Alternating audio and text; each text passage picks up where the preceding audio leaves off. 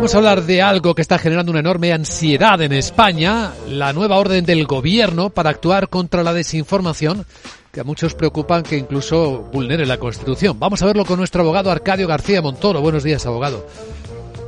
Buenos días, Luis Vicente. ¿De qué hablamos?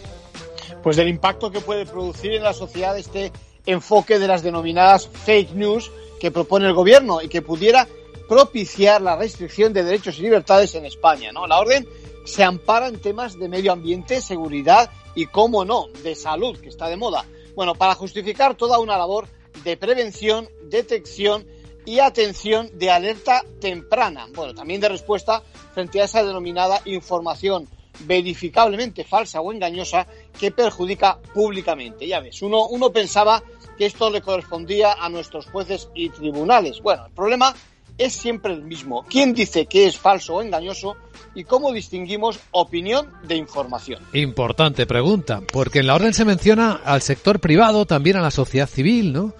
Ya, pero como una vía de cooperación a instancia de las autoridades, vamos, de forma muy residual.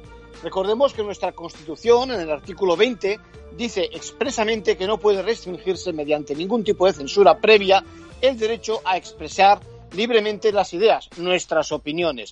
Muchos lo vemos como una puerta abierta para que se pueda intervenir el responsable de divulgar cierto tipo de información, ya sean los medios de comunicación, autoridades o las plataformas a las que tantas ganas se tiene. ¿Una conclusión? Bueno, menos mal que tenemos en España procedimientos ante tribunales e incluso ante el Tribunal Constitucional para defendernos de este tipo de restricciones. Pero esto no es ningún consuelo. Y ya me dirán qué soluciones está cuando la mayor parte de la desinformación procede del exterior. Cierto. Gracias, abogado.